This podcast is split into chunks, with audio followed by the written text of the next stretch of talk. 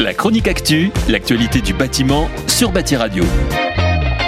Est-ce un effet collatéral de la pandémie et des confinements à répétition? Les Français ont redécouvert qu'être bien chez soi était primordial. Ils sont donc nombreux à envisager de faire des travaux, que ce soit dans leur résidence principale ou dans leur résidence secondaire, qui peut désormais servir de base de repli en cas de nouveau confinement ou de recours au télétravail accru.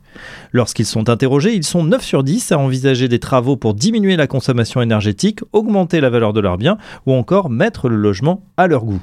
Lors d'une acquisition, un Français sur deux envisage de rénover son logement dans les 5 ans à venir, selon une étude récente d'Opinionway pour Artemis Courtage. Et pour se sentir bien chez soi, ils sont prêts à casser la tirelire 25 095 euros en moyenne. Le jeu en vaut la chandelle. Selon les travaux réalisés, la consommation d'énergie peut être allégée de 10 à 40%, un bon point écologique et économique fortement encouragé par le nouveau DPE, diagnostic de performance énergétique. Entré en vigueur le 1er juillet, les étiquettes F et G de ce nouveau DPE désignent les passoires énergétiques qui seront interdites à la location à compter de 2028. De quoi donner un coup de pouce supplémentaire aux rénovations énergétiques, d'autant que les primes et autres aides publiques se multiplient.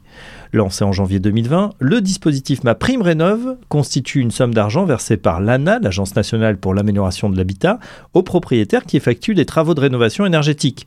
Ouverte à tous, la prime est plus ou moins élevée selon les revenus. Un généreux coup de pouce lorsqu'on sait que le montant moyen accordé est de 2175 euros, principalement utilisé à des travaux d'isolation, un cas sur trois, ou de mode de chauffage, un cas sur deux.